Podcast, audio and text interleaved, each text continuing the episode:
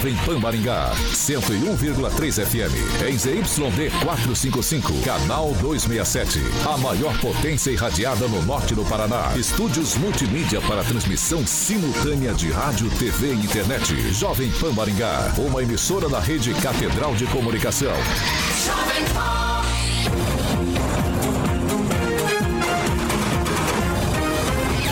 A rede da informação. Jovem Pan, a rádio que virou TV. Entra no ar, o jornal de maior audiência de Maringá e região. Pan News.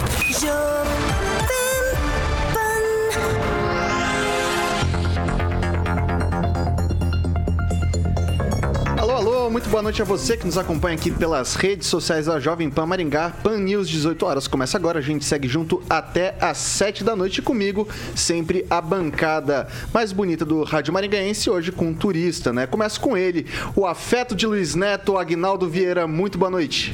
Muito boa noite a todos, é um prazer estar aqui com essas feras. Pediram para tentar diminuir a faixa etária, mas eu acho que deu errado, né? Na verdade, aumentou. uh, Riviana, francês, muito boa noite. Boa noite. Eu não poderia deixar de citar que hoje, é, nesta data em 1695, era executado Zumbi dos Palmares, né? É dia, também o dia da consciência negra e citando isso faço homenagem também a uma madrasta minha, minha terceira madrasta, chamada Jandira Leal, que criava eu e o filho dela como dois iguais e com muita seriedade e competência. Professor Aquito, muito boa noite. Boa noite. Vamos hoje dar adeus à primavera e boas-vindas ao verão. Emerson Celestino, muito boa noite. Boa noite e que nossa semana seja abençoada e repleta de paz e reflexão, já que grande parte da, da mídia, da velha mídia, furtou o verdadeiro sentido do, do Natal que é o nascimento do menino Jesus. Ângelo Rigon, muito boa noite para você. Boa noite a todos, uma feliz penúltima semana do ano, a semana da véspera de Natal. Rosaninha Brits hoje nos comandos do teclado do Pan News 18 horas. Muito obrigado você também. Vamos aos destaques. Agora, os destaques do dia. Pan News. Jovem Pan. Este monumental terá licitação publicada em janeiro, diz prefeito Ulisses Maia. E mais, adeus Chicago. Gabriel Boric é eleito presidente do Chile com a promessa de reformas econômicas. Jovem Pan, nosso partido é o Brasil, nossa ideologia é a verdade. Bom, agora 6 horas e 3 minutos. Repita. 6 e 3, obrigado, Celestino. É, a gente costuma abrir o jornal com a a atualização do boletim Covid-19, mas hoje, infelizmente, ainda não temos os dados do número de pessoas que foram contaminadas, não só nesta segunda-feira, mas também no sábado e no domingo. Tampouco temos o número de mortes e, atualmente, o número de casos ativos também. A gente ainda não tem como informar esse serviço para vocês, caros ouvintes.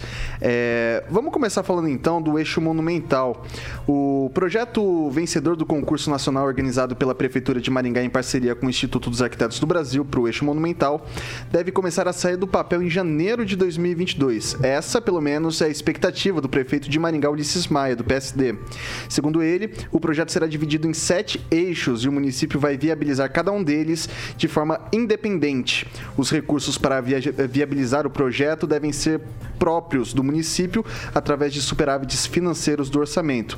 Os outros eixos terão apoio do governo do estado, que irá destinar recursos para o município. Ângelo Rigon, essa novela vai ter fim agora, aparentemente? Bem, o capítulo mudou, né? Parte da trama mudou.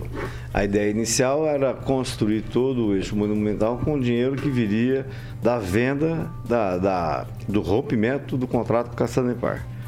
Né? Estavam negociando valores, inclusive esse dinheiro, parte dele seria aplicado no, no eixo monumental. Mas, pelo jeito, o acordo ali né, com o Ratinho no governo é, faz o, a prefeitura desistir de encampar o serviço de água, que é uma coisa rotineira em Maringá, cada administração, cada duas administrações, o pessoal quer romper o contrato com a Sanepar. É, É bom, recurso próprio é uma coisa que me preocupa, porque a gente sabe que sobra pouco, né? Eu não sei se é o melhor caminho, talvez o único que tenho. Mas se puder apressar na construção, né, no fazimento da coisa, até que seria interessante. Mas só deixa me um tiquinho só para falar da licitação do, do Tequipar, que pode ser uma, uma, um, um, grande golpe na cabeça da prefeitura, que é um negócio que vinha desde 2017, teve uma, uma ou duas desapropriações lá no, no Parque Industrial, aquele famoso, e agora se o TCU, né, o TCU mandou cancelar a parceria que havia entre a Roche e, a, e o Tequipar, que iam produzir um medicamento contra o câncer aqui em Maningá.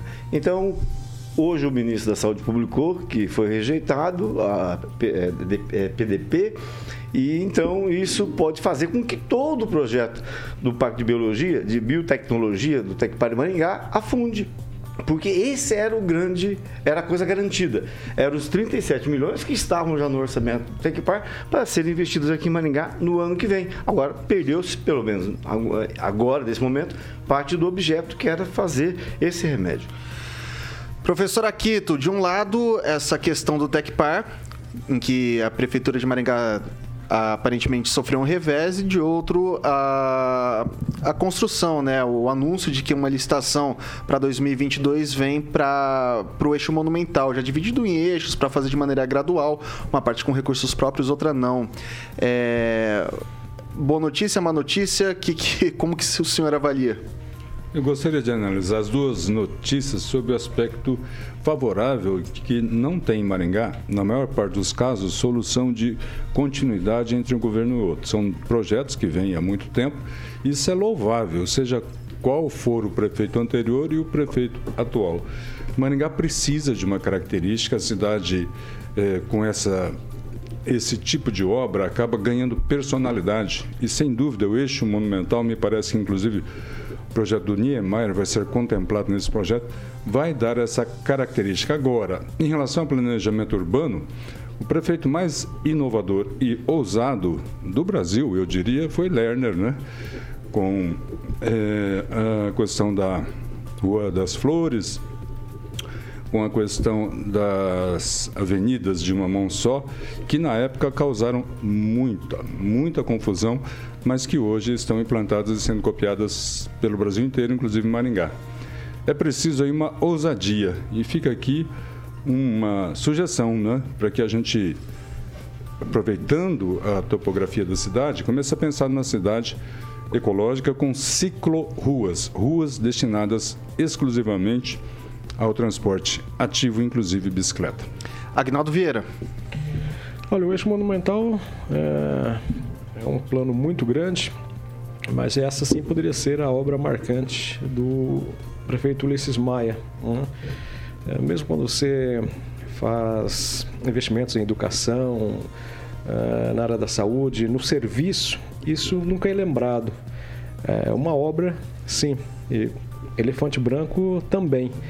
Mas o eixo monumental realmente marca é, o centro de Maringá e dá uma revitalizada nesse centro antigo. Já que não foi possível, nós tínhamos a possibilidade no projeto Ágora de ter um novo centro no centro de Maringá. Pouquíssimas cidades têm essa possibilidade e Maringá perdeu. Com o eixo monumental, isso será possível, né? Não teremos mais o tráfego de, de carros na Getúlio Vargas, as ruas perpendiculares continuarão atravessando, mas não terá ali. Então, um grande calçadão, um grande centro de convivência, é, principalmente na Praça Raposo Tavares, é, tira aquele troço ali do centro, né, com antiga aquela rádio, prédio ali do Zé Português, é, quase caindo aos pedaços e Cine Teatro Plaza, mas então dá uma revitalizada no centro. É, Maringá fica com esse aspecto de moderno e realmente é, eu acho que a, a, busca dessa administração ou também dos gestores é, é da qualidade de vida. Né? Você estar no centro da cidade, você puder é, poder caminhar, passear, é, numa rua, isso é muito bacana. Então acho que vai ser a grande marca da gestão Ulisses Maia. Eu acredito que talvez não dê tempo de, de completá-lo, né? desde ali o estádio Lee Davis até a Praça Renato Celidônio, mas começando, principalmente, acho que a tendência é começar uh, ali da Praça Raposo Tavares, né? do Mercadão para cá. Bacana. Emerson Celestino. É, eu acho que vai ser o legado que o, que o prefeito Ulisses Maia deixará né, para o seu futuro gestor, para o futuro gestor de Maringá. E é uma obra que vai marcar, vai impactar Maringá, que já várias promessas né, desse calçadão no Getúlio Vargas. E agora, quem sabe, o Ulisses Maia com, completa né, e deixa esse legado, essa obra para ele chamar de seu, né? Porque até então ele não tem nenhuma obra que ele começou e concluiu de grande relevância. A respeito do, te, do Tecpar, o governo federal, esses, esses ampliação quinzena, do aeroporto ali, não é? Essa quinzena. Não, o aeroporto estava pronto. Ele não, estava pronto. Ué, Ué. Sim, mas isso não é uma obra. obra dele? É, Reforma não é uma obra. Com recurso federal? Os viadutos do. Com recurso federal. Estou falando com ah, recurso próprio. Não, recurso é... próprio da prefeitura será a primeira obra. Não, então não será, porque é? vai ter recurso do Estado também. Então, então mas a essa, então. contrapartida, né? Não, tira, então tira a obra também. do prefeito, né, da, da gestão municipal, com, com contrapartida do governo estadual. É diferente. Então, o Tecpar, é, a respeito do, do, da medicação, o governo federal isentou mais de 90% de toda a medicação é, relacionada ao câncer. Né? Então, eu não sei se tem a ver com a notícia que o, que o Rigon acabou de dar, mas vamos esperar os próximos passos, porque a isenção de, de imposto sobre a medicação contra o câncer está é, tá, tá na, na, na, no governo federal, já foi é, sancionado. Só, só deixa claro que não tem nada a ver uma coisa com outra, porque esse já é um processo antigo de 2017 e na época o presidente era Michel Temer e o ministro da Saúde era Ricardo Barros, ele que fez isso. E foi por conta de, dessa coisa de trazer uma produção que era da Rocha, o governo comprava da Rocha para o SUS. Aí, não, vamos fazer lá em Maringá o Tecpar. Ele foi lá, assinou com o Beto Richard, tá, beleza. Aí é, na primeira venda, o sobrepreço foi de 37%. Aí o TCU entrou na parada e, e vai resultar nisso, vai resultar em prejuízo para Maringá, ou no mínimo, mais uma obra atrasada. Francês. Essa é a obra que poderá marcar a administração do prefeito maringaense Ulisses Maia. Ele está precisando de alguma coisa para citar no futuro, para o pessoal lembrar dele como obra importante. O centro de Maringá é feio. Nós temos aqui uma parte do lado da, da prefeitura, não temos a praça ali que já está caindo aos pedaços. A Raposo Tavares está horrível. Isso é em todas as administrações. Praticamente todo prefeito bate o carimbo ali na Raposo Tavares. Ele não vai deixar de, de fazer isso também. Mas o já que perdemos a obra do Niemeyer, que seria no novo centro, eu acho que isso aqui vai recuperar um pouquinho daquela beleza que Maringá tanto precisa, como cidade à frente das outras, como, como cidade que quer ter um, um apelo turístico. É... Viu, francês? O ah. pessoal é, é, falava que não, não fazia obra ali enquanto o terminal não estivesse pronto. Lembra? Essa foi a é, desculpa é. até agora. Agora o terminal foi entregue na hora de fazer a cidade ficar mais bonita. E poderá, inclusive, aproveitar aquela grande obra do PT, que é aquele quadradão em frente ali o Mercadão. Largo, Largo é. Jorge Amado. Inclusive vai impactar nos vai preços usar, dos imóveis que né? tá, tá bem em queda no novo centro e centro. O Agnaldo, você que manja das coisas, aquele trecho entre a João Paulino e a Prudente de Moraes, onde hoje tem dois mercados, tá? É, é, o Largo, esse Largo Jorge Amado citado, ele, ele, está contemplado no projeto original? Ele vai acabar, ele vai virar eixo monumental também? Vai haver modificações ali? Não, ele começa, a, a, em verdade, a partir do, daquele obelisco, né? Obelisco do Said. É, uhum. Começa a partir dali e vai até o, o escorpião do, do Ulisses aqui. não, aquele... Então ele não contempla o estádio de Ulisses, não contempla não, o estádio de Ulisses. também não, é ali Said, não, não entra o calçadão, não. Aquele largo. Estranho calçadão. O escorpião O pessoal foi abrindo mão, Vitor. O pessoal foi abrindo mão, abrindo mão. Hoje ele é praticamente, ele é praticamente iria, privado. Eu pensei que iria até o estádio. É, e lembrando que, que o Mercadão claro, tem um, um, termo ali, né, de assinado, mas ele, ele ocupa metade daquele lá. Ele, ele tinha um, um, começo, aquela história, né? Colocou mesas ali e para cuida do paisagismo, né, uma, uma contrapartida. Mas depois fez uma cobertura e nisso já ocupou a metade praticamente. E o novo o Fratello ali ele já colocou mesas também do outro lado do, da, da, calçada. Que né? é do mesmo proprietário. Então, é, exatamente, do mesmo grupo. Então daqui a pouco aquilo ali vai se tornar privado. Viu? Só para deixar registrado aqui também, dos sete eixos que foram divididos pelo município, três já estão com o projeto concluído e são esses três que vão ser licitados em janeiro de 2022. O prefeito disse que tem o desejo de fazer de entregar tudo isso até o fim da gestão dele em 2024 de todos os sete eixos. Está apertado, é um projeto grande, é um projeto caro, mas é, é o desejo do prefeito Ulisses Maia. 7 horas e 15 minutos. Repita. Pode... 7 e 15, pode falar, Agnaldo. Só lembrando o velho problema é, de obras é, grandes aqui em Maringá, a Copel. Né? É, o, o, o, atraso até na, no, no, projeto do, do novo eixo é a, a, a Copel fazer alteração para que ali então a iluminação, né, a fiação é subterrânea, né? Então, nossa, faz tudo pronto. Você tem que aguardar a boa vontade dos técnicos da, da Copel de fazer o projeto dela, né, de fazer a, a fiação subterrânea, assim como é na Horácio Canela, em virtude do túnel, né? Mas parece que agora a Copel acordou e já está terminando o projeto. Bom, vamos lá. A Prefeitura de Maringá diminuiu novamente o intervalo de vacinação entre a primeira e segunda dose da Pfizer. O intervalo que era de 56 dias passou a ser de 21. A nova norma já passou a valer a partir dessa segunda-feira, dia 20 de dezembro. O anúncio foi feito no domingo, dia 19. A vacinação de crianças entre 5 e 11 anos ainda depende da disponibilização de doses por parte do governo federal.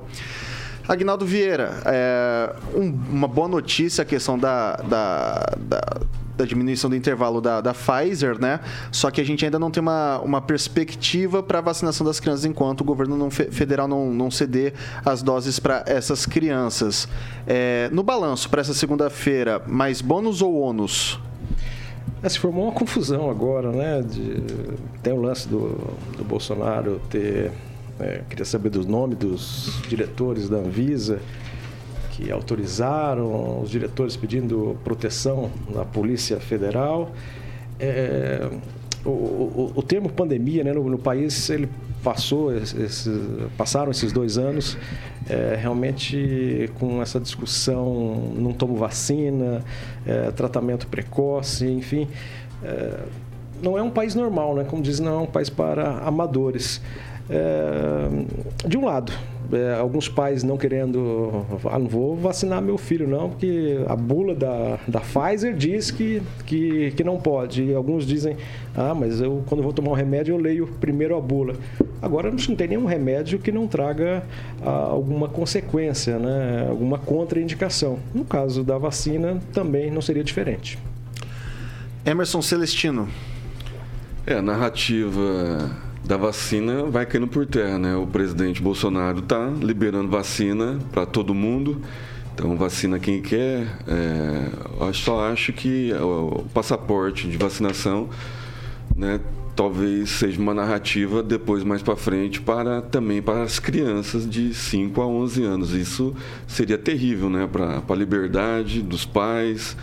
Né? E, e para quem não, não, acha que a vacina não vai fazer tanto efeito numa criança de 5 anos, porque a dosagem é menor, e como a, a bula mesmo da Pfizer diz, né, não, não, tem totalmente garantido. Então, se tiver uma, um passaporte para criança de 5 a 11 anos frequentar o colégio, vai começar a complicar a vida dos pais, né? Para quem tem que trabalhar, deixar a criança em casa, ou deixar com a avó, um avô. E um estudo da, da, da Universidade de Hong Kong é, mostra que a Omicron, né, que é mais por isso que estão adiantando as doses, ela não faz tanto mal para o pulmão, né? É a menor gravidade do que a Delta. Então, assim, eu não sei por que é dessa pressa. É, e, a Prefeitura de Maringá se antecipando à Anvisa, né, eu não vejo nenhuma crítica relacionada a isso. Então, É, será que o, o, secretário de saúde vai se responsabilizar por isso ou o prefeito é, vai se responsabilizar antecipando essa dosagem da ter, a terceira dose, né, diminuindo o espaço de tempo em relação à determinação da Anvisa? Ângelo Rigon. É, esses avanços acontecem apesar de todo esse negativismo que a gente tem sentido aqui, né? Enquanto uh, algumas pessoas pensam que tem que vacinar quem quiser, né? Uh, felizmente a maior parte do país está vacinando e está evitando que essa nova cepa chegue aqui ao Brasil da forma tão violenta como ela está atingindo. Basta ver as medidas que foram tomadas hoje na Holanda, por exemplo. É, Aconteceu. É, a gente está discutindo a questão de reduzir prazos aqui em Maningá, mas você vê, são. Repita, que horas são, por favor? Por favor? 6 e 20 6 e 20 não saiu o boletim municipal da, da Covid. É, não é só as pessoas, algumas pessoas estão dando pouca importância, me parece, ao caso. Ah, o próprio poder público, ao atrasar um boletim, é, que mantém as pessoas informadas. Tem gente que vive esperando aquele horário para sair o boletim, para ler e se informar. A prefeitura não faz a parte dela. Uh, e, só para encerrar, veja o que aconteceu no caso do hotel lá com o Mário Frias no, no, Rio de Janeiro. E que ele xingou lá o pessoal do hotel porque não deixou a família sem vacinar ficar no hotel. Então, a, a, seguir por essa lógica, que ele falou vai processar, então, a seguir por essa lógica bolsonarista, a gente, todo mundo poderia andar de carro sem CNH, todo mundo iria fumar dentro do avião, porque cada um tem seu direito. Eles simplesmente esquecem que existem as outras pessoas, que o mundo não é só eles. Então, é um grande avanço na área da saúde, apesar disso tudo, Vitor. Professor Aquito. Eu acho que quem me, o nobre colega que me precedeu, ele coloca de maneira muito rasa essa questão dos bolsonaristas, né? Veja bem, eu pesquisei hoje, segundo o Sistema de Informação sobre Mortalidade, sim, do governo federal, não estou aqui querendo minimizar nenhuma morte. Por favor. 0,18% das mortes de Covid por hora, por hora, é, são de crianças de 0 a 9 anos de idade. Por quê? Porque está ainda para se pesquisar se existem outras correlações. Eu quero dizer que hoje eu fui me vacinar a terceira dose e já tinha acabado e amanhã será terá disponibilidade, então não sou contra a vacina. Mas num quadro desse, se eu tivesse neto, tendo já a injeção avançado tanto na população e é, ter determinado a queda da propagação do Covid, eu, em relação ao meu neto, eu teria um debate muito grande familiar sobre essa questão de se deveria ou não tomar essa injeção. Francês. Eu também encontrei uma senhora agora há pouco no elevador na Vila Operária que ela foi lá na, na repartição da prefeitura lá e não tinha vacina. Estava reclamando que era a terceira dose, não sei o quê. Com relação ao que o Emerson falou sobre é, cobrança da vacina em estabelecimentos escolares, onde quer que seja. O Rigon publicou hoje. Já existe. É, um, uh, você não consegue vacinar uma criança se ela. Uh, vacinar. É, matricular uma criança se ela não tiver todas as vacinas em dia. Então não vai acrescentar absolutamente nada nessa então, história. Mas as dúvidas é ficam na cabeça do pai, né? Brasil, ó, o Brasil é um país que continental. lê os dois lados, né? Sem politizar, sem politizar a vacina, né? O pai lê sobre a respeito da paz, as consequências, pessoas morrendo de morte súbita, trombose e a micro AVCs, e daí ela lê a coluna do Rigon, né? No, no blog do Rigon e acha que pode vacinar o filho. E aí quem que se responsabiliza por tudo isso? O que eu estou lendo no blog do Rigon, vou falar para você, não é isso. O que eu li no blog do Rigon e é o que é real que em toda creche exige para matricular uma criança que ela tenha todas as vacinas que ela deveria Rede ter pública até e privada e o autor do projeto é, assim. é o doutor Batista que é de Maringá. E ninguém ninguém está brigando por causa disso, nem achando fazendo disso. Você está se referindo a vacinas, é não vacina. vacinas, calendário não vacinal. COVID. Tem uma carteirinha Ué, de vacina. É o Covid não entrou. Mas é mais uma vacina. Não, não é. Ela vai entrar no calendário. Não, o Covid gente. não entrou. Vem aí para ficar. Não. O Opa, Covid não garante ficar quando ela tiver. Mas, vê, mas, vê, mas quando ela for segura, né? Uma vacina não segura. Não garante, mas você tem que vacinar. Está apresentando ela algum resultado. Eu já disse, eu me vacinei. Então. O que eu estou dizendo é que, com o quadro atual, 0,18% dos óbitos são de crianças de 0 a 9 anos de idade, 1.148 crianças. Né? E com essa proteção que há vacinando nós adultos, vai diminuir mais ainda. Se fosse meu neto, nós teríamos um debate muito grande dentro da família. Deixa eu perguntar, se seu neto estivesse dentro de um avião e quisesse levar o... que você acha que protegeu você, está protegendo seu neto. Tá nós já estivemos dentro de um país que era pilotado por um bebum Deixa eu, deixa eu fazer uma pergunta antes que e você agora falou. temos um que é louco. Neto, se o seu neto... Se seu, ele um louco voltar, do que um bêbado. pelo jeito aí. Se o seu neto... de preferência, minha opinião. Não, eu prefiro, eu prefiro nenhum. Eu prefiro uma pessoa séria. Ótimo. O bêbado Sara. Oh. Engraçado que tem que ver se o seu filho é, tá, o que, que, ele pensa disso sobre o, claro. o, é, o seu neto. É, né? Eu não disse imposição, eu acho que você ouviu errado. Eu não, falei não, debate. Não, calma, calma, Taguchi, calma, calma. Eu tô calmo. Não fica bravinho, não, calma, calma. Eu tô calmo. Eu só não gosto que você crie narrativas a respeito do que eu falo, entendeu? É, é. Como você tem feito, inclusive. Não, você não fica nervosinho, não, porque quando você não tô nervoso. o Ricardo a pular lá na prefeitura, ninguém tá falando nada. Gente. É, não fica nervoso, não. Apenas escute, escute. Nós vamos transformar isso num debate pessoal. Tava demorando. Pessoal, você tenta me. Você tenta me. Japonês? Mas não é você? Não é japonês? Corta, corta. Eu vou corta, considerar corta, isso aqui uma injúria racial. Ah, então tá. Corta tá o microfone. Eu vou considerar. Repita, repita. Você me chamou do quê? Corta, corta, corta. corta Maringaense, nasci no Paraná. Ah, corta, corta. Entendeu? Então o que você vai dizer pro seu filho? Ó, vocês estão com o microfone cortado. Vocês estão com, com o microfone cortado. Tá cortado, né? Gente, por favor, gente, tá, tá, tá, tá cortado. Tá cortado o microfone, eu vou seguir aqui. Ó, por favor, por favor, vocês estão Já tem que tocar o programa, gente. Vocês vão ter. Cara, cara, cara. Ó, gente, gente, gente, gente, ou, oh, pelo amor de Deus, um pouquinho de respeito comigo, se não com vocês, comigo, por favor. Um, um, um, pouco de respeito comigo, gente, por favor. Comigo, comigo. Pessoal, pessoal, então, mas vamos lá, vamos. Vocês estão, vocês estão, vocês estão, vocês estão com o microfone cortado. Vocês estão com, vocês estão com o microfone cortado. Vocês estão com o microfone cortado. Ó, oh, Rigon, Rigon, Rigon, me traz alguma notícia. Solta o microfone do Rigon, me traz alguma notícia. É, é, isso, traz o. Deixa eu rir, deixa, deixa, deixa. É, é deixa é, mas... tá difícil, né? Não, Ô, pessoal, não, eu vou pedir pra dar fade. Eu vou pedir pra dar fade. Ô, ô Murilo, tem como dar fade, cara? Dá fade. Dá fade, dá fade, dá fade. Corta o programa. Corta, dá fade, dá fade, dá fade. Eu, eu, chamo, eu chamo de volta. Taca a tela do Pan News 18, que eu vou tentar controlar aqui o negócio. Por favor, por favor. Dá fade. Da fade, Murilo, por favor. Tamo de volta? Tamo de volta então. 6 horas e 28 minutos. Repita. 6 e 28. Tá, tá um coro bonito do Rigon com o Celestino. É, eu, peço, eu peço desculpa, eu peço desculpa Posso aos ouvintes. ler um comentário? Calma, só um instante. Pô, vou pedir desculpa primeiro para os ouvintes. A gente hum. teve é, um debate um pouco mais aflorado aqui. Eu não, minha intenção não é ficar rendendo o bloco, então vamos retomar para as notícias. Professor Aquito, por favor, leia o comentário. Elisângela Ortúnio, esse Willy precisa se aposentar, inclusive, do microfone. Minha esposa.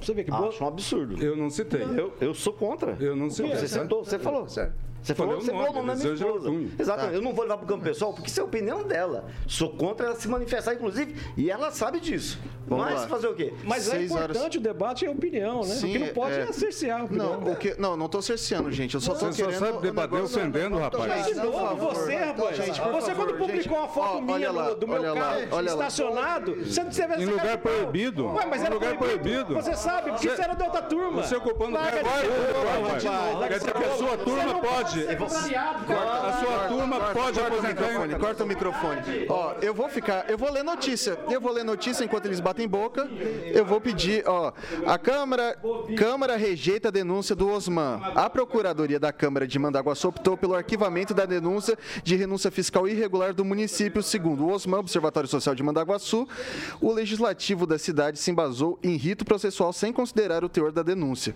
O Osman pede afastamento do prefeito da cidade pela não cobrança de PTUs vencidos na cidade, o que acarreta, segundo o Osman, em queda da arrecadação fiscal do município. O Ângelo Rigon é um negocinho que está sendo debatido há algum tempo. Eu não sei se você conseguiu escutar, eu vou repetir. É, só fala é, o nome da cidade. Porque Mandaguaçu. Porque as duas cidades, Mandaguari e Mandaguaçu, Mandaguaçu. Que, eu confundo, é, que eu confundo, uhum. é, tem, também tem problemas, Câmara e Prefeitura.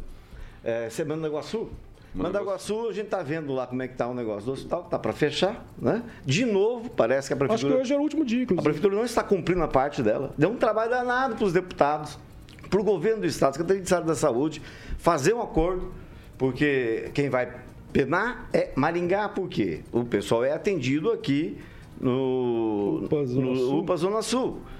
Você imagina agora, sem um hospital em Madaguaçu, como é que vai sobrecarregar a UPA Zona Sul aqui Maringá? Então, é, é, dá para ter uma ideia da situação dessas pequenas cidades onde há brigas, né? Onde há brigas, é, sem contar que lá, no caso de Madaguaçu, também há uma denúncia é, verificada pelo GPATRA que envolve um ex-servidor aposentado e que também, se tudo der certo, for seguido o rito normal, é, vai envolver vários prefeitos que foram eh, nessas gestões que o rapaz foi é, é, funcionário lá. Bom, 6 horas e 31 minutos, vamos ler comentário de boa, é, depois a gente retoma esse assunto, tá? É, Agnaldo Vieira, tem algum comentário aí que você quer destacar? Algu- Alguém batendo um papo com a gente? Sim, eu destaco as participações também, nos acompanhando pelas redes sociais, o Carlos Pilé, do Rock Piscinato, a Nina Santana, nos ouvindo e assistindo também o Paulo Vidigal, nosso parceiro, a Lígia Oliveira e a Andréia Luciane. Eu destaco o comentário do Alisson Silva, lá no começo, ele já disse, né? Boa noite, amigos. A pandemia vai ter que acabar no ano que vem e vai voltar tudo ao normal e tudo vai ficar bem. Não sei se ele está sendo irônico Amém. ou talvez já fazendo essa projeção Glória. e tomara que É, voltemos muita- à normalidade. Muitas cepas novas surgindo por aí. Emerson Todas Celestino, comentário? É, o René Cardel, ele, ele deixou uma pergunta aqui, não falou para quem. É, se é menos letal que a cepa original, qual o sentido em, em apressar de colocar mais uma dose? E um grande abraço para o Juliano Baguete, o motorista da saúde, Carl Fernandes e alemão da, da CEMUSP. É, professor Aquito, tem algum comentário aí que você quer destacar? Comentário a respeito da vacinação da Ariadne Germino. Aham. É, a vacinação em criança ainda precisa de muito estudo, seria muito importante antes da vacinação passar por exames médicos. É, Ângelo Rigon, algum comentário que você É, quer destacar? O, o Paulo, daquela hora, o pessoal estava começando a falar aqui da, do da, o francês da vacina, que ele mandou um, recado que só vi agora, dizendo que criança nem faz matrícula sem vacina.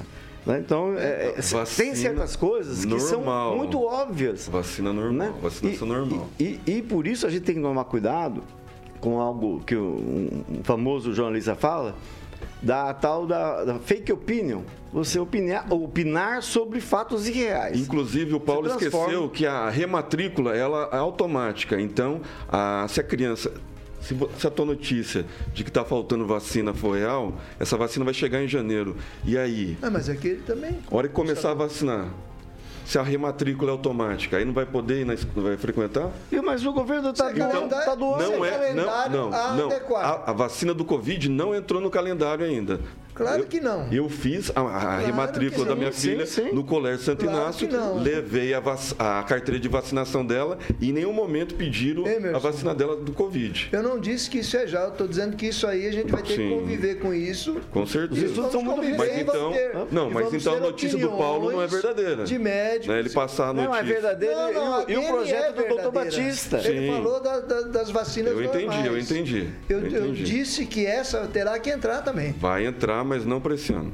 Bom, vamos lá. Mas eu não disse isso. Aqui, não, ó. mas ele falou. Deixa, deixa, deixa comigo aqui, gente. Deixa eu dar a hora certa. Ele falou e afirmou. Posso? Posso? E o Paulo Posso? falou também. Posso? 6 horas e 34 Não minutos. falou qual o Paulo. Repita. 6 e 34. Pessoal, deixa eu combinar com vocês que quando eu falar, por favor, não me interrompam, porque senão assim perde um pouco da cadência. Eu deixo o debate solto, eu deixo vocês discutirem e assim, quando eu pedir é porque de fato tem muita coisa bacana que a gente tem que abordar no jornal e se a gente ficar só discutindo, discutindo, não fica nada propositivo. A gente precisa debater ideias e o ouvinte vai tirar a conclusão do que é mais, é, mais pertinente. É, agora a gente vai para. Alguém quer comentar alguma coisa em relação à denúncia do Osman? Lá da, de Mandaguaçu, que o pessoal da, da Fórum de Fica Arrecadação. a sugestão para o prefeito Ulisses Maia, para as lideranças né, envolvidas, fazer a UPA em Guatemi. E aí absorve os problemas de Mandaguaçu. Eu queria fazer um comentário mais assim, horizontal. Eu trabalhei né, nas cidades da região pelo o diário. Esse problema de hospitais em pequenas cidades, eles não têm condições de contratar um médico, de ter especialidade. Então, o, o, a- a melhor ferramenta que eles têm é a ambulância. Pega lá e, e joga aqui em Maringá. Ou traz de Maringá, né? E tem também aí a CISA Musep, tem um hospital aí que atende muita gente. É mais ou menos como a questão dos bombeiros, certo? As cidades pequenas do entorno não fazem corpo de bombeiro. Aí pega fogo na casa do fulano lá, tem que esperar chegar um caminhão de Maringá, entendeu? Isso é falta de estrutura de cidade pequena. Isso é um, um problema que vai continuar e vai continuar. E vai Recorrente. Continuar. É. Diga lá, Agnaldo. Mas não, não tem a questão, é, se tem o hospital lá, não poderia ser feito o trabalho com o SAMU ou isso, é, talvez pela, pela cidade ser pequena, já não vem verba? Me falaram a questão de, ah, os deputados poderiam... É, será que isso não é possível ou pelo fato da, do número de habitantes de Mandaguaçu já ser atendida aqui em Maringá, isso já fica excluído. O problema era o hospital, tem um hospital, mas parece que o convênio com o SUS, com o SUS não, não existia. Você não ouviu o seu prefeito Ulisses Maia dizer outro dia? Nós temos o Hospital da Criança. Fazer hospital não é tão difícil. O difícil é você colocar o corpo clínico, médico, enfermeira, contratar e colocar para funcionar. Isso que é difícil. Agora você pode ter certeza que o ano que vem com certeza os hospitais municipais ou vão estar funcionando ou quase com, com promessa de funcionar. Mas vai ser só o ano que vem, que é ano político. Mas, mas no caso do Hospital da Criança vai ter o, a, Não, a, a verba não tô- do, do- não tô falando. Não, vai ter a verba Ah, do já tem a verba. é, vai ter a, a verba do SUS, mas claro que não será suficiente. Mas será que para Mas contratar o para pessoal é Mandaguaçu, difícil. eu sei, mas para Mandaguaçu será que não, não, não ajudaria a levar mais tempo o metropolitano, Dá- né? não fica muito mais barato trazer para Maringá, bota na ambulância, testa Maringá. Vai lá, Rigon. Mais fácil. É só para lembrar que o hospital municipal, que era o antigo hospital metropolitano que o Ricardo queria fazer, ele foi começou a ser construído na, na- na época do Jairo. Mas só veio a ser 100% utilizado, acho que no ano passado. Aí vocês têm uma ideia de como é difícil essa coisa de administrar a área da saúde. Se você o doutor Batista mesmo, ele faz o, a- o trabalho dele meio que à parte, né? Ele é da comissão da, da Assembleia, mas trabalha uma tar- a parte. Ele não se mete em hospital municipal, porque ele sabe que é mais ou menos Mas nesse caso, furada. Mandaguaçu, ele, ele ajudou. É. Ele ajudou porque ele tem um pessoal muito forte lá, o ex-prefeito. é- é. e eu me recordo que todo Ajuda, mundo... mas não consegue resolver. Mas aí- Hein? Ele ajuda, mas não consegue resolver. Não tem todo esse, esse poderio aí. Bom, vamos para a pauta nacional, 6 horas e 37 minutos. Repita. 6 e 37. O ex-líder estudantil e candidato da esquerda ao governo chileno, Gabriel Boric, venceu o ultraconservador e candidato da direita, José Antônio Cast, nas eleições que aconteceram ontem, dia 19. Com pautas progressistas e aberto ao diálogo com outros partidos, Boric é o presidente mais jovem da história do Chile, com 35 anos. Ele se elege com três pautas de reforma a serem seguidas: Previdência, Educação e Saúde. O Chile, desde a época do governo ditatorial do Pinochet, adotou uma política econômica baseada na Escola de Chicago, a mesma que é referência do ministro da Economia Paulo Guedes. Essa matriz econômica gerou grande endividamento das famílias de classe média e baixa, o que, segundo Boric, é um dos desafios que devem ser sanados na próxima gestão. Começar com Emerson Celestino, o que, que representa para o Brasil a eleição de um candidato de esquerda num país tão próximo aqui, um país sul-americano? Para o Brasil não representa nada, né? Eu acho que é, é mais para a América Latina, para o plano de governo do Foro de São Paulo, que está em curso. É, 47% da população só compareceu. É, o Chile é um partido de extremos, né? vivem se revezando no poder desde Pinochet. E eu tive o cuidado de conversar com quem já morou lá no Chile, né? para não falar besteira. E a periferia de Santiago, da cidade Del Mar, Vinha Del Mar, é bastante precária. Não, existe saneamento, não existe calçamento, né? Um- é um povo assim que tem liberdade, como a gente tem aqui. É, é, alimentação não, não é cerceada, nada, mas a precariedade no entorno de Santiago e cidade é, Vinha Del Mar, que são cidades mais importantes, é, é- é muito grande. E a respeito de, de- Eu queria dar algumas informações a respeito de, de curiosidades né, do Chile. O, o Chile não produz carros, o Chile não produz motos, o Chile não produz eletrodomésticos. Né? A grande parte da, da- da- exportação do Chile é através da- de frutas, minérios e madeira. Então, a gente tem tudo isso né, aqui no Brasil e a gente não é valorizado. E a respeito, o, o Boric, ele é extrema esquerda, tá? Ele não é da, nem de centro, esquerda e muito menos esquerda. Ele é, é extrema esquerda, marxista. Ângelo Rigon. É, bem, quem deve estar contente é o Jorge Villa-Lobos, né, que é chileno, nasceu lá. Agora tem essas pesquisas aqui no Brasil, mas a vitória da esquerda lá, ele deve estar comemorando até agora. Extrema esquerda. Para você, o Lula é extrema esquerda também? Não, o Lula então, não. não leva em consideração. O Lula é paz e amor. Então, exatamente. Tá. É, o que, que a gente está vendo?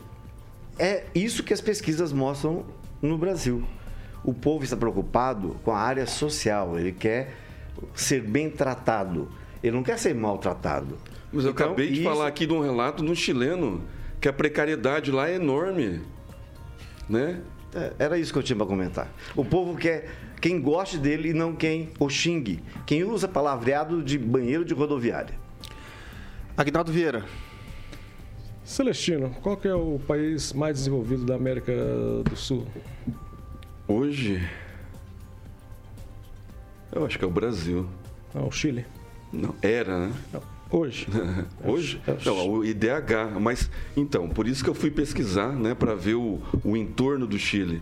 Porque o centro chileno, você vai ver Ferrari, você vai ver Lamborghini, mas a concentração de renda é maior que é menor que no Brasil, né?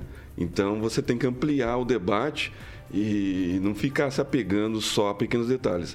Como eu disse, o Chile não produz carros, não produz motos e não produz eletrodomésticos. Então, a grande não, não existe uma grande empresa lá que que gera muito emprego. Né? Mas durante muitos anos do Brasil. Turismo, é, então, é, vinícola. É, e durante mas... muito tempo eles exportaram educação. Exportar educação. O centro educacional do Chile é, é fantástico. Agora, em torno. Fortaleza também, cidade, lá no Ceará, Curitiba, também Maceió é assim, muita não coisa tem nenhuma novidade. educação e olha que o Ciro Gomes é. Professor Aquito. Pois não, qual é o assunto? O, sobre a eleição do Boric no Chile, né? Ah, pois não. É, queria saber. Na verdade, o grande vencedor no Chile foi branco nulo e abstenção com 46%. Gabriel Boric não sabia que era, essa pronúncia, e José Antônio Casti, se a margem de erro for de 3%, tiveram um empate técnico, quem ganhou com 30% e quem perdeu com 24%. Não existe nenhuma correlação com o Brasil, até porque este governo atual foi eleito com uma abstenção de 21% dos votos. Preocupante, mas bem menor que a do Chile. O que preocupa é o uso canhestro por parte da esquerda né, da, de incentivar o, branco, o voto branco, nulo e a abstenção, porque o voto da esquerda ele se mantém fidelizado, né, como me parece que aconteceu no Chile. E tem mais um detalhe, só para contextualizar, porque ler a notícia sem contextualizar acaba não aprofundando o debate. José Antônio Cast é filho de um é, senhor que foi membro da juventude hitlerista, né? ali é radical mesmo. Né? Então, extrema direita. Francês. É, o, o Gort ele vai assumir com 36 anos de idade, quando ele assumir. É um presidente novo, impetuoso, esquerda. Ele vai balançar a América Latina aí, pelo menos com tentando levar esses ventos de esquerda para outros países. E o Lula é um padrinho considerado. Já se abraçaram, já mandaram mensagem para o outro e com certeza ele vai aparecer aqui na campanha do próximo ano para abraçar o Lula aqui e falar alguma coisa. Assim é. como o ex-presidente do Uruguai de sempre, né? É, só para ilustrar, o voto na, no Chile não é obrigatório, né? Então, toda vez que a esquerda é, se une em torno de um candidato, ela ganha. E a abstenção é consequência de carona, é, vou te dar carona, né, onde você vota.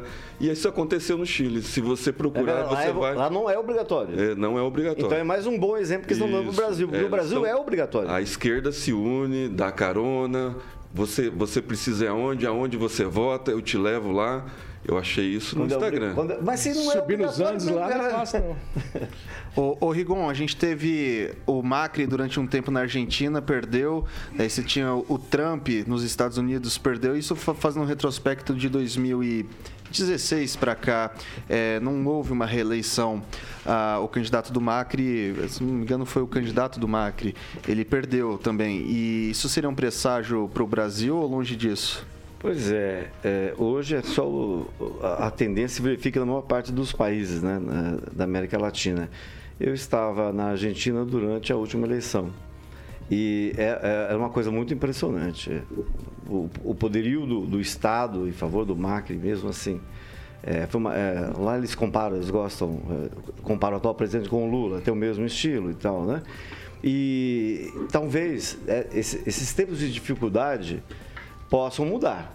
Acho que toda dificuldade você vai remeter ao anterior. Vamos dar um exemplo que eu já comentei aqui. É, o Ricardo Barros deixou a prefeitura vem na cabeça do, do eleitor o imediatamente anterior, Said Ferreira, que deixou o deputado eh, de, de deputado, o mandato de deputado federal pela metade para ser prefeito aqui, foi eleito com um pé nas costas, sem fazer um comício, sem sair na rua, sem, sem nada. Automático. Sem nenhum debate. Então, é automático do eleitor procurar o, o anterior. E o anterior aqui, vamos falar, era Michel Temer, mas era vice do PT. O Lula deixou essa boa imagem nessa área.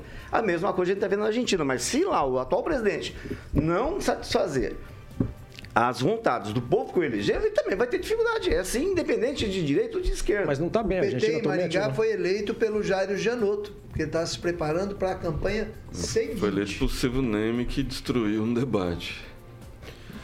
6 horas e 46 minutos. Repita. 6 e 46 vai no 47, dobrou agora. É, no tranco vai, no tranco vai, aos pouquinhos vai. Só observação para você. Ele destruiu no debate, mas ele não se elegeu. Sim, mas a intenção dele era outra. Não, mas, não a intenção dele era se eleger. É. Ah, vamos, vamos, vamos retomar aqui, gente. isso, não é para destruir o outro somente. Sei não. Vamos ter, hoje vocês estão terríveis. Hoje vocês estão terríveis. Hoje vocês estão terríveis. Minha saúde não é de ferro, mas meus nervos são de aço. Para fazer silêncio eu berro, para fazer barulho eu mesmo faço. Rita Lee, né? Na sexta-feira, o Congresso Nacional derrubou o veto do presidente Jair Bolsonaro ao repasse de 5 bilhões e 700 milhões de reais para o financiamento de campanhas eleitorais. A análise do veto aconteceu em dois momentos, sendo o primeiro com a votação dos deputados, cuja maioria votou não à manutenção do veto. O placar foi de 317 a 146. Em seguida, os senadores validaram a decisão, atingindo um placar de 53 a 21. As únicas bancadas que orientaram pela manutenção do veto, ou seja, contra o fundo eleitoral de 5 bilhões e 700 milhões de reais, foram o PSL, do Podemos, PSOL e do Novo. O dinheiro está previsto na lei de diretrizes orçamentárias. De acordo com o placar de votação, o único deputado federal por Maringá a votar contra o fundo nesse valor foi o deputado Sargento Faur do PSD. Ricardo Barros, PP e NVR, PT votaram contra a derrubada. Luiz Nishimori não votou. E dos três deputados federais de Londrina, Felipe Barros do PSL, Diego Garcia, Podemos é, e Diego Garcia, Podemos votaram contra os 5,7 bilhões, enquanto a Luísa Canziani votou a favor da manutenção do valor. Esse daqui eu peguei do Rigon. Ele deve ter se familiarizado com o texto, pode pode pode comentar. É, o que me vem à cabeça é que o Felipe, o que o Barros bom é o Barros de Londrina que votou contra essa orgia de dinheiro público no momento em que a, o pessoal passa fome que, que, tem muita gente no país que passa fome. Então, é, era aguardado isso, porque houve um acordo, tá, todo, todo mundo sabe disso. É tudo mise-en-scène, aquele veto foi, foi tá tudo programado. E, e, é uma pena, porque são dois poderes contra o resto do país. Né? É executivo e legislativo contra o resto do país. Sai na rua e pergunta para alguém se alguém gostaria que é, desse esse monte de dinheiro para partido político. Aí você vê advogado, fundações. Cara, o dinheiro que as fundações, cada partido político tem uma fundação. Ali é um. É uma lavanderia, um sumidouro de dinheiro. E é um, é um absurdo porque, apesar do nome, o dinheiro não vai para todo mundo. Ele não é distribuído de forma equitativa, nem todos os filiados candidatos recebem. Há, há aquela velha política uh, coronelista de privilegiar só o topo do partido, só aqueles que comandam e enfiam a faca ou põem a faca no pescoço do presidente de plantão. Professor Aquito. Não vou comentar. Obrigado. Agnaldo Vieira. É, é, me parece a coisa meio combinada, né? Olha, eu vou vetar, mas aí vai para o Congresso e depois vocês derrubam o veto. A gente gostaria de ver esse mesmo empenho do presidente brigando por isso. É, eu acho que pode esticar um pouco mais essa briga desse, da derrubada do veto e mostrar a, a, realmente essa ferocidade que o presidente tem contra a corrupção, que ele diz no discurso dele. Teoricamente, não, não vemos nada ainda é, tão relevante nessa área de corrupção no governo Bolsonaro, mas isso seria né, uma, uma boa discussão para ele, essa, ele continuar brigando para que isso não fosse realmente passado e que respeitasse o veto dele. Né? A gente não vê, por exemplo, então, esse diálogo com o Congresso para que não derrubasse o veto é muito dinheiro para sustentar partidos políticos. É, essa quantidade de partidos, é, essa gama de, de dinheiro para o fundo partidário é muita coisa. Eleições no Brasil são muito caras. Então é isso. Né? Nós precisamos é, de governantes preocupados realmente que esse dinheiro vá para a saúde, educação, segurança, enfim. Emerson Celestino. É, eu faço uma reflexão aqui, convido os ouvintes e a bancada a fazer o mesmo, né? porque em quem você votou para deputado federal? Eu lembro o meu voto e o meu candidato votou contra. Então, faço mesmo, faça a leitura do que foi feito, né? desse desvaneio, desse esse jogar o dinheiro no ralo, né? E, e, e procura em 2022 um candidato que votou contra né, o aumento do fundão, porque eles só estão lá porque teve voto, né? Teve voto da gente. Então, é, é o exercício da democracia. Procura um candidato que votou contra. É simples. Né? Eles só estão lá, só estão querendo o nosso dinheiro porque foi colocado por nós mesmos. Então, é, nós estamos dando o, o dinheiro, é, segurando o dinheiro para eles fazerem campanha nas nossas custas. Francês. É trágica essa revoada de urubus aí se alimentando dos cofres públicos do Brasil. Enquanto lá na ponta você vê, como ele mesmo disse aqui, cinturões de, de pobreza em volta das capitais, gente passando por muita necessidade, por falta de medicamentos, sem ter dinheiro para tocar um hospital numa cidade pequena, sem ter um corpo de bombeiro para combater o um incêndio ali esse pessoal aí se locupletando do dinheiro público sem o menor pudor. Veja bem, é, é até trágico citar isso, que o fundo eleitoral de 2020 para cá registrou a maior inflação no Brasil. Ele pulou de 2 bilhões 350 para 5 bilhões e, e 700, 185%. Isso assim, escancarado, não tem quem nos defenda. E o aumento do servidor do Paraná foi de 3%. É. Efeito o pandemia. O reflexo é o seguinte, é, com pandemia, o reflexo é o seguinte, todos nós estamos aí pagando essa conta. E nós até que estamos bem. Pior é, são aqueles que faltam alimento, medicamento para um filho, uma escola decente. Um, ah, não dá nem para comentar mais. Ó, eu queria só deixar registrado duas coisas. A primeira é que, me corrijam se eu estiver errado, eu acredito que uma campanha que é para vereador e para prefeito, você tem um volume muito maior de candidatos. E você tem um volume muito maior é, de, de, cargos que vão ficar à disposição das pessoas. Né? Você coloca aí o mínimo para uma Câmara de nove pessoas, a gente tem 5.570 municípios, são 5.570 prefeitos, multiplica esse valor por no mínimo nove, que é o, o número de vereadores que a gente tem por casa. E agora a gente vai para uma votação que a gente tem governo do estado, a gente tem assembleias legislativas, senado, um candidato só e não dois, e a presidência da República, deputados federais também. Uh, eu queria jogar aqui à tona de discussão, só para ampliar mais um pouquinho. É, a gente sabe que é muito dinheiro, que foi um aumento considerável, visto que, em tese, é uma campanha que teria que ser mais barata do que a, a, as, as, as, municipais. Mas uh, a gente a, gente precisa fazer a manutenção do, do, do, fundão, tem que ser público, precisa ser privado. É, qual é a solução cabível? Porque o que se diz muito da, da, do financiamento privado de campanhas é a corrupção, Caixa 2 fica devendo favor, esse tipo de coisa. Por isso que o pessoal acabou, teve até uma tentativa de fazer algo misto a partir de não CNPJs, mas por pessoas físicas, e depois se retomou agora com o financiamento público de campanhas. Rigon, qual que é a, tem, tem solução para financiar esse tipo de, de campanha? Qual que é a solução mais correta? Correta? Eu acho que a solução nunca vai ser a médio e curto prazo. Agora a gente tem que ter, cabe... tem que ter na consciência que democracia custa. Democracia é você manter legislativos, muitas vezes submissos ao, aos prefeitos, mas esse é o custo da democracia.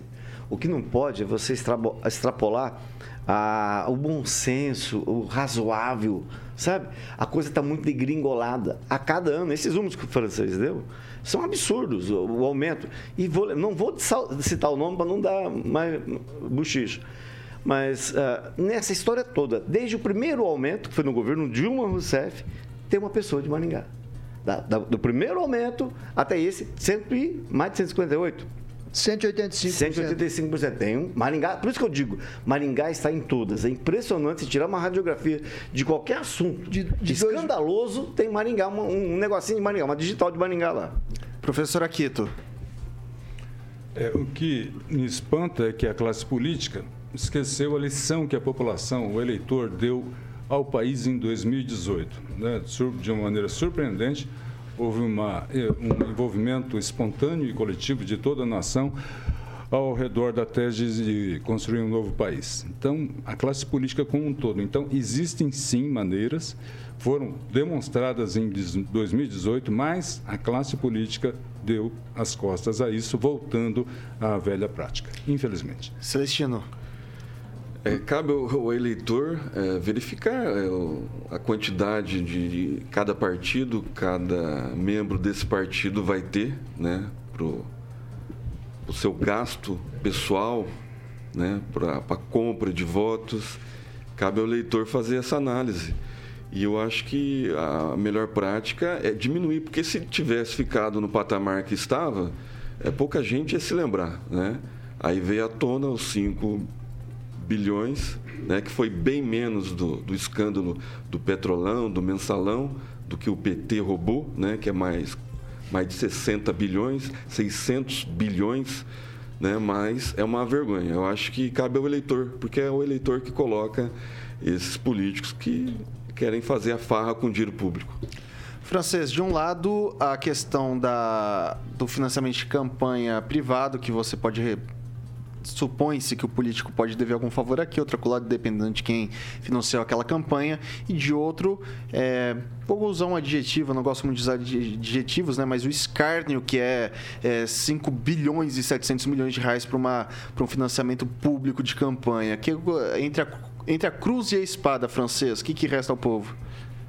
Votar bem, aprender a votar.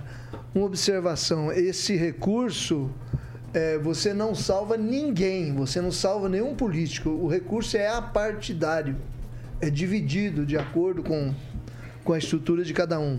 Outra coisa que a gente está observando aqui, esses 5 bilhões e 700, ele vai chegar sim aos prefeitos, aos vereadores, que eles também vão ser convocados e também vão participar da campanha. Então, diretamente, eles vão meter a mão em alguma coisa.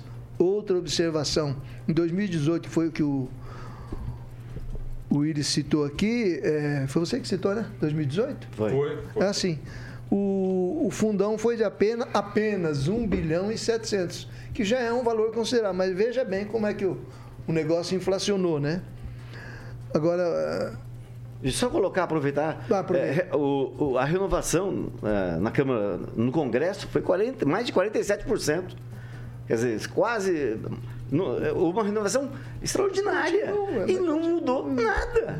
Impressionante. É um voto tive, de bancada, votos de bancadas, oligarquias. Eu questionei, é. Agnaldo Vieira, rapidamente. Não, só, só, só fechar. Claro. Eu questionei dois deputados sobre o fundão, né? Eles falaram, francês, acontece o seguinte, nenhum empresário quer se ligar a gente passar dinheiro para gente, porque daqui a pouco está na imprensa, estão escrachando, está não sei o quê. Acabou, arrebenta com a empresa. Ninguém quer se aproximar mais da gente. O empresário gera né? emprego e arrebenta com a empresa é. e... Vai lá, Guinaldo, é seu comentário rapidamente. Eu destaco o comentário da Wanda Morim, que diz que cento 180% de aumento. 85. Eita, é. democracia cara essa nossa, né? É uma das coisas que eu sempre digo, né? Nós temos nas cidades as, a, a, Câmara Municipal de Vereadores, nós temos no Estado as assembleias, nós temos no governo federal, na União nós temos o, o, o Congresso Nacional, a Câmara dos Deputados Federais. Alguém sabe me dizer qual que é a atribuição é, do Senado ou a importância dos senadores? Né? Segurar ministro do STF. É Câmara Existe como Alta, esse é, quase que uma esse é a base, duplicidade é a de base da né? política da democracia. Mas lá da Grécia Antiga. Ah. Você vê que não precisa. Ué, mas se, o- por que, que nós não, não temos um Senado municipal? Por que nós não temos um Senado é, Estadual. estadual? E as pessoas vivem nas cidades. Né? As cidades é ali que está.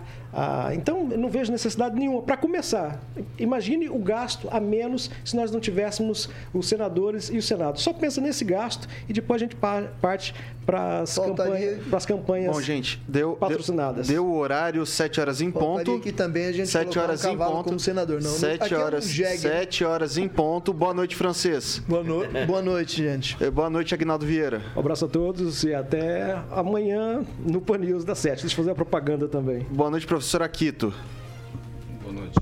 Boa noite. Boa Emerson Celestino. Boa noite, amanhã estarei na bancada das sete também. Boa É. noite, Ângelo Rigon. Boa noite, um abraço a todos e até amanhã. Jovem Pan Maringá, rádio que virou TV e tem cobertura e alcance para 4 milhões de ouvintes. Amanhã você fica com o Paulo Caetano e toda a bancada às 7 horas da manhã. Agnaldo Vieira lá e o Celestino abrilhantando aquela bancada. Um abraço.